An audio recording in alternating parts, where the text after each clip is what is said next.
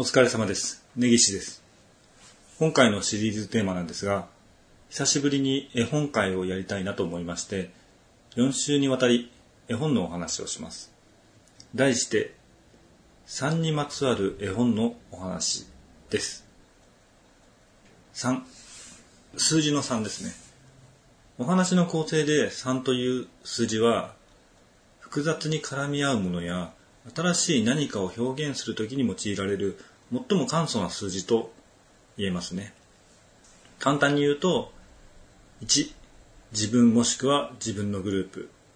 2、相手もしくは自分と相対するグループなど。そして3、それに属さない誰かといったようにです。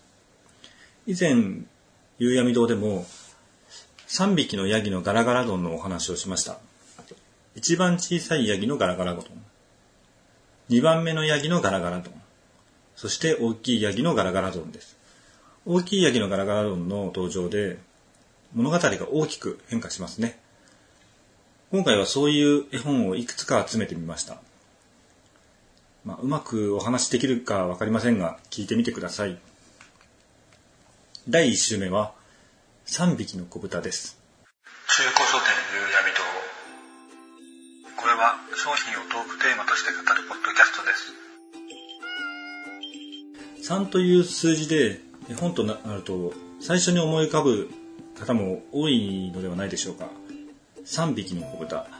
え今回の3匹の子豚ですが福音館書店のものを用意しました。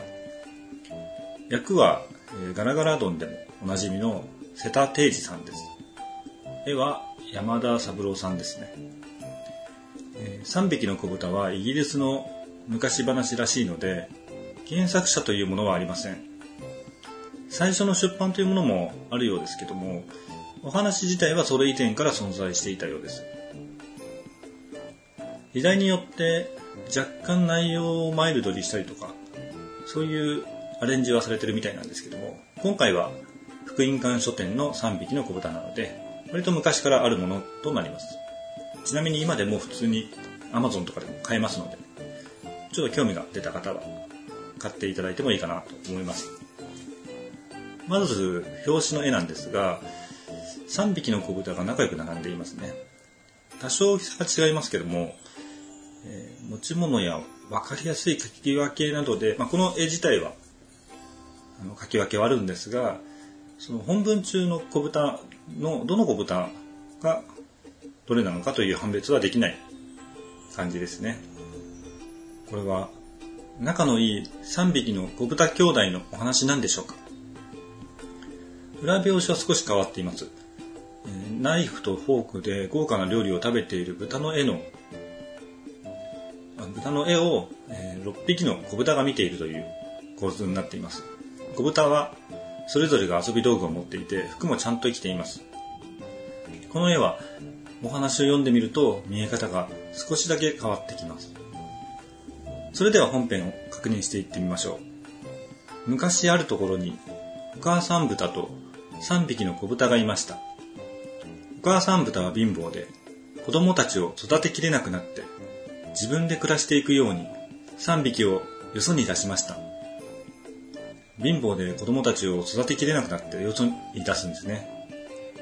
まあ、なかなか世知辛い内容ですが、3匹の子豚というお話はまさに世渡りのお話なんですね。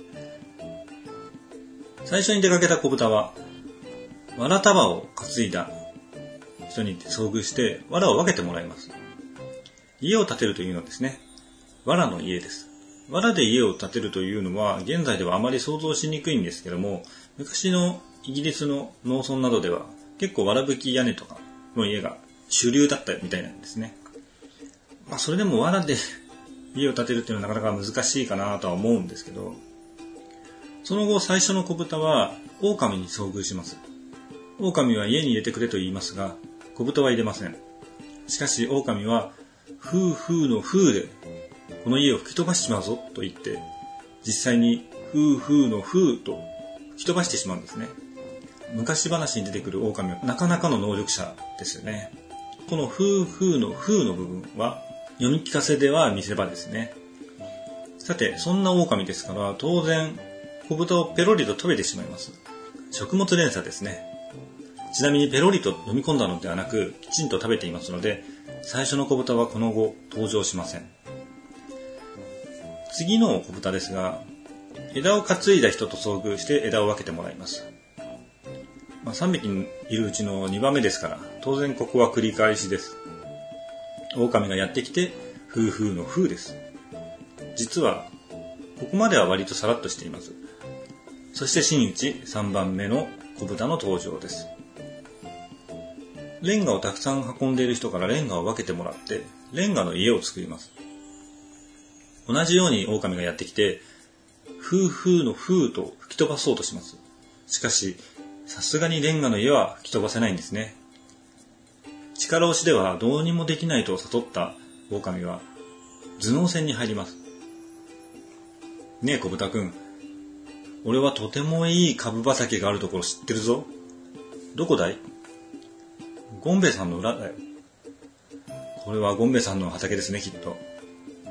よかったら明日の朝誘いに来るよ。一緒に取りに行こうよ。よし来た、僕も行くよ。一体何時に行くつもり？そうさな、6時だ。小豚は狼の誘いに乗ってしまいます。でも実はそうではなかったんですね。小豚は次の日の朝5時に畑へ行って先に株を取ってきてしまいます。まあ、ゴンベさんちの株じゃないかなとは思うんですけども、この際、この部分に関しては気にしなくても大丈夫です。まあ、ちょっとややこしくなってしまうこの作戦は若干危ういですけどね。もし狼が早めに来ていたら、遭遇してしまいます。実はこの次にリンゴ騒動があります。また小豚は狼と、今度はリンゴの木にリンゴを取りに行く約束をしてしまうんですね。時間は1時間早めて朝の5時です。小豚は頑張って4時起きをして取りに行くんですけど、若干場所が遠かったのと、木登りが大変だったんですね。結局、ちょっと早めに来た狼と遭遇してしまうんですね。小豚はもう、リンゴを放り投げて、おとりにして逃げます。で、3回目。また3の数字ですね。お祭り、今度はお祭りに誘います。まあ、また早めに出て狼を回避するという作戦に出るんですけど、さすがに3回目となると、狼も怒り心頭です。煙突から降りていってお前を食べてやると言って行動に移ります。まあ、小豚はいちいち素直に自分の行動を宣言してくる狼に、当たり前ですけど、対策を練ります。煙突の下に水を張った鍋を用意して火を焚きつけます。自分がどういう状況に置かれているのか理解してない狼はそのまま煙突を降りていくんですね。小豚がタイミングを見計らって鍋の蓋を開けると狼はその鍋の中に落ちてしまいます。素早く蓋をしてそのままコトコト煮込んで晩ご飯に食べてしまいます。小豚は幸せに暮らしましたとさ。という終わり方なんですけど。最後はなかなかグロテスクな終わり方でしたが、簡単に言うと、知恵を絞ることで、食物連鎖の呪縛から逃れることができた豚の話となっています。無能な豚は、ただ狼の餌になってしまうだけですが、知恵を絞ることで本来食べられる側であった豚であっても食べる側に回るということができるというお話です。3匹の子豚の3匹は仲良し3匹の子豚の話ではなく無能な豚2匹と選ばれた知恵のある1匹の豚のお話でした。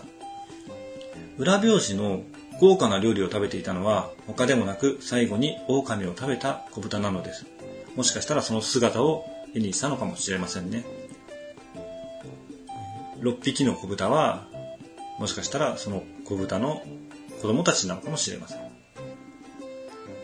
最近の絵本だと、狼が子豚を食べるという表現はありません。狼はただ乱暴を働く者として登場するようです。最初の2匹の子豚も3匹目の子豚の家に逃げ込んで助かります。最終的に狼とも和解するという結末に差し替えられたりしているようですね。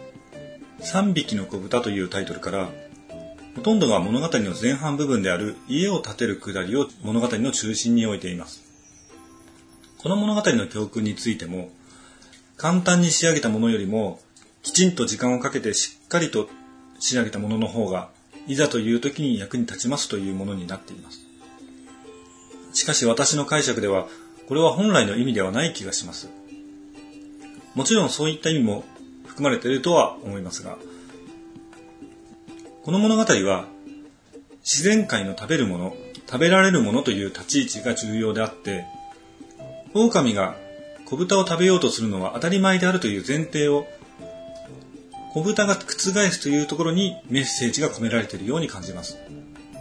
この福音館版の3匹の小豚でも3匹目の子豚とその他の2匹は兄弟のはずなんですけども母の元からよそに出された後特にそのことについて触れていません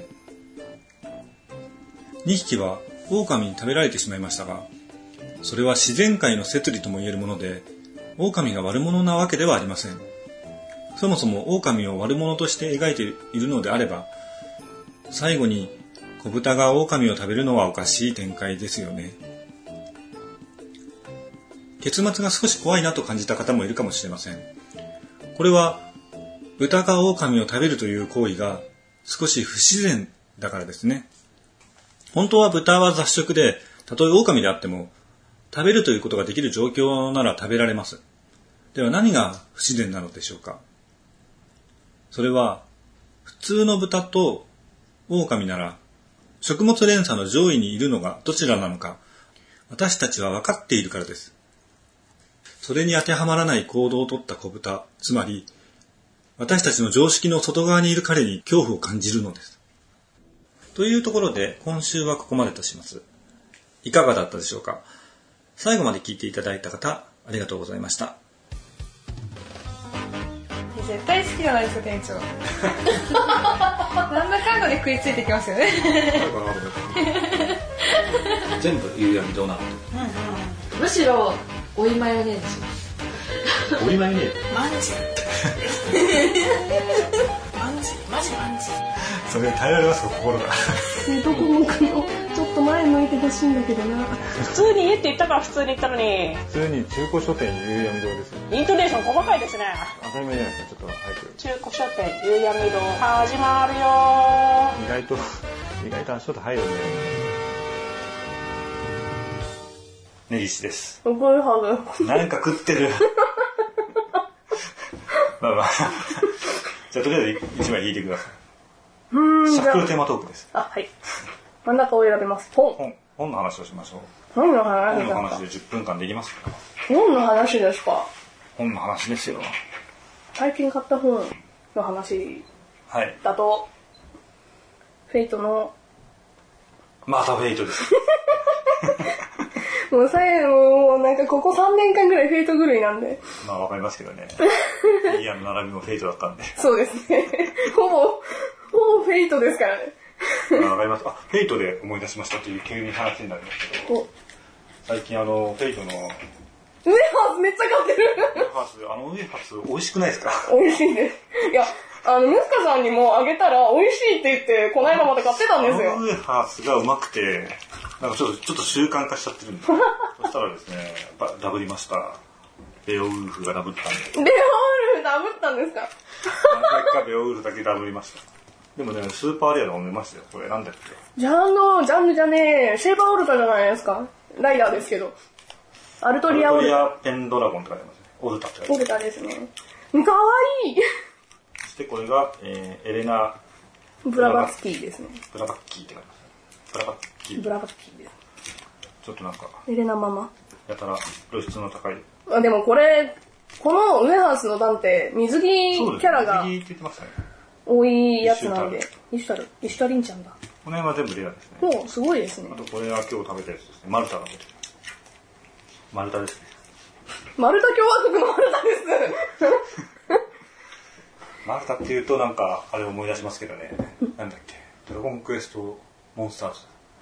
ドラゴンクエストモンスターズってマルタって国出ませんでしたっけ？どうですかねそのドラクエはそそこまで詳しくないのですいません。あそう最近買った本の話ですね。そうですね。原画、原画集っていうか設定資料集を、やっぱりのとこか設定資料集を買いました。本本って言っていいのかわかんないですけど。な。なるほど。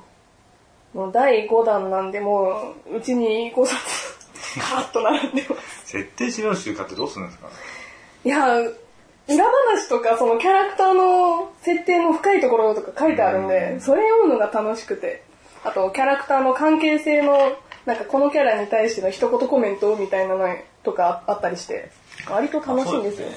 えっとは、裏、裏ばっかりの。まあ、裏話の面白いやつなんで、毎回毎回買ってしまって、やばくなるってやつです。桜井さんちょうどいいんで、本の話してください。本の話してくる。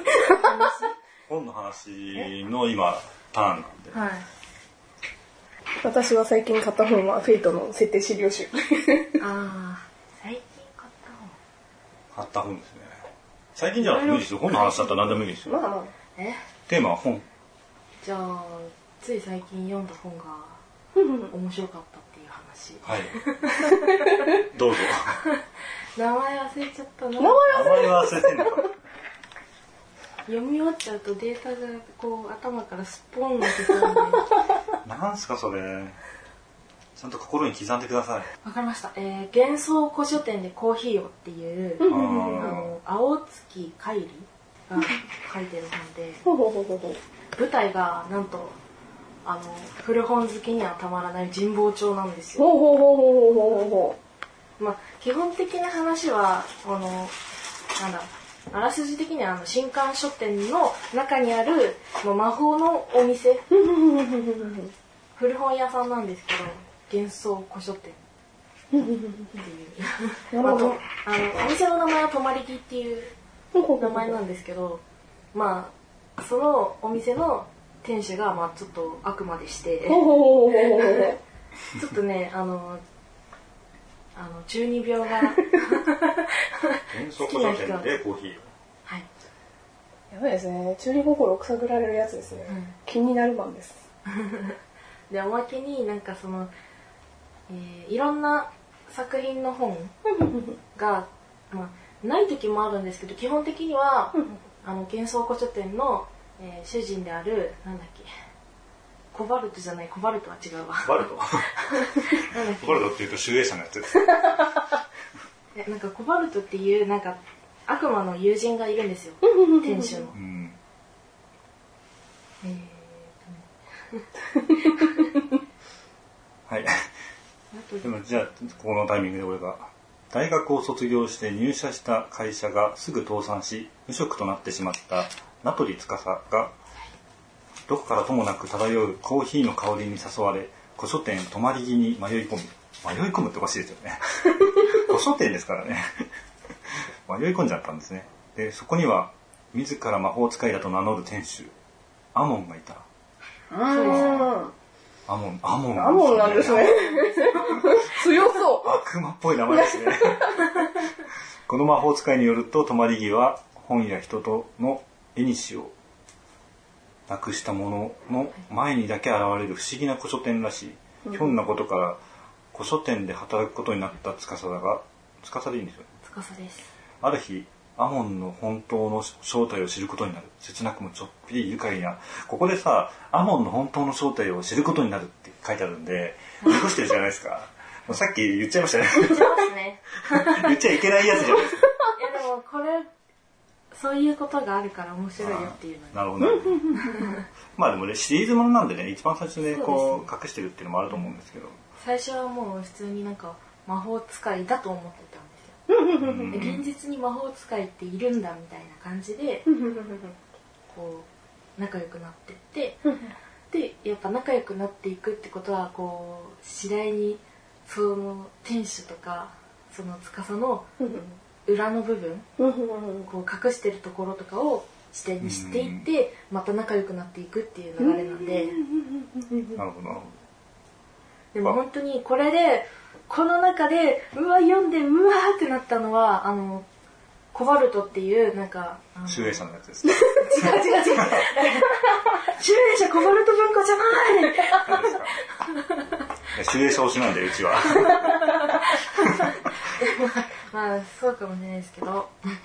まあそのコバルトっていうなんか人がいるんですけど その人は、えー、なんだ。えーいいのかなこのストーリー。本当に読んでほしいんですけどうん。もともとは、えー北条とかなんかこう恵み？ジオとか。こうあれですね「ジオはあの慈しむ雨」って書いて。の神様として崇め立てられてたなんかバールゼブルってわかります？あ、わかります。ハエ、ハエですね。ハエです。で、そこから別称として、あれ、ベルゼブブのことですか？そう、ベルゼブブのこはい。まあ諸説。はい。ベルゼバブと言われたり。それはちょっと違うけど。ゼバブっていうあの赤ちゃんのやつですよね。集英称詞なんです。なるほど。と。まあまあ、そういう感じで、まあ、その、やっぱ、その過去を、うん。もともと崇め立てられてたのに、悪魔に落とされて、うん。みたいな、うん。こう、話があって、それと、なんか天使が出てきて、こう罵られてブチギレるみたいな感じのをその主人公がうまく止めたりとか、まあちょっと面白い話もありつつ基本的にはあのなんか一般の人があー古書店の泊まり木にやってきて迷い込んできてでまああのなんだその主人公の人生主人公じゃないわ、えーその人のお客さんの人生を本にすることができるんですね、アモンは。でそれを読むのがすごい楽しみでその人と人との縁をつないでそのハッピーエンドが好きなんでアモンその本の終わりをハッピーエンドにしようとする。あ、悪魔なのにってことあなるほどなるほどね。本をどうこうじゃなくて、その人の人生自体が本になるっていう設定なんですね。そういう設定設定はなかなかす。ごいいい感じのお話ですね。なんかなんでこのコーヒーが出てくるのかわかんないですけど、喫茶店ではないんですよ。喫茶店ではないです。だからあの古本喫茶みたいうん。な古本も読めるし喫茶店でもなんかそういう設定多いですけどね。意外と。しかも、しかもそれがまたこう、なんか事件を解決する的なの多いですからね。確かに。最近は特に多いですね。なるあるでなんかそのアモンがその人生をうまく回すためにはこの本を読んでみてほしいみたいな感じでお客さんに本を差し出したりしてこうお客さんはその本を買っていくみたいな。でその本を読んでまあ憤りがあったりなんか自分のなんだろうこれから進むべき道を見つけられたりとかしてハッピーエンドになったり、まあ、見つけられなくても、まあ、後々こう主人公とかが 派遣されてって言ったらあれですけど、そのお客さんのところに行ってアドバイスをしてあこれはこういうことだったとかじゃあこうしてみるよみたいな感じでお客さんの人生という本がハッピーエンほど。なるほど。なるほど。まあ、6巻分ぐらい出てますから、まあ、春樹文庫なんで、うん、どういう感じなのか冊一冊も210とか230ページぐらいで全然少ないんで まあスニーカーみたいなやつですね。春樹なんで、角川スニーカーの春樹文庫バージョンみたいな。わかんないけど、こまあまあまあ ちょっと近いですねんな感じですね。はいはい。根岸でした。ゆゆずりはでした。桜井でしたこの番組は架空の中古書店夕闇堂がお送りしました。